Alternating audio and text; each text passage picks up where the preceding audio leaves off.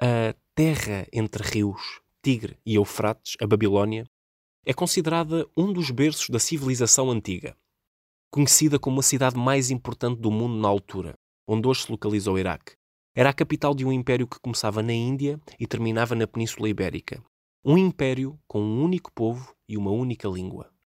A sua fama era tal que as pessoas da cidade e os seus reis começaram a ter um comportamento muito orgulhoso dos seus feitos, típico de um povo que dominava sozinho uma aldeia global.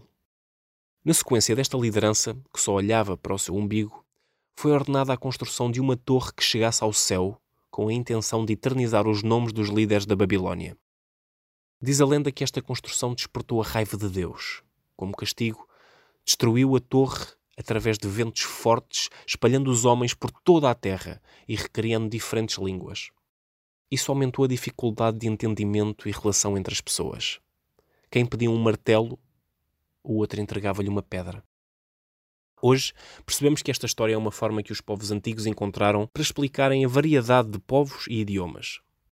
No entanto, na atualidade foram encontradas ruínas de torres que se assemelham à descrição da Torre de Babel descrita no livro da Bíblia. Seja como for, a lenda lança um alerta para as lideranças centralizadoras e dominadoras. Aquelas que caem facilmente na tentação de não respeitarem ou estimularem a diversidade.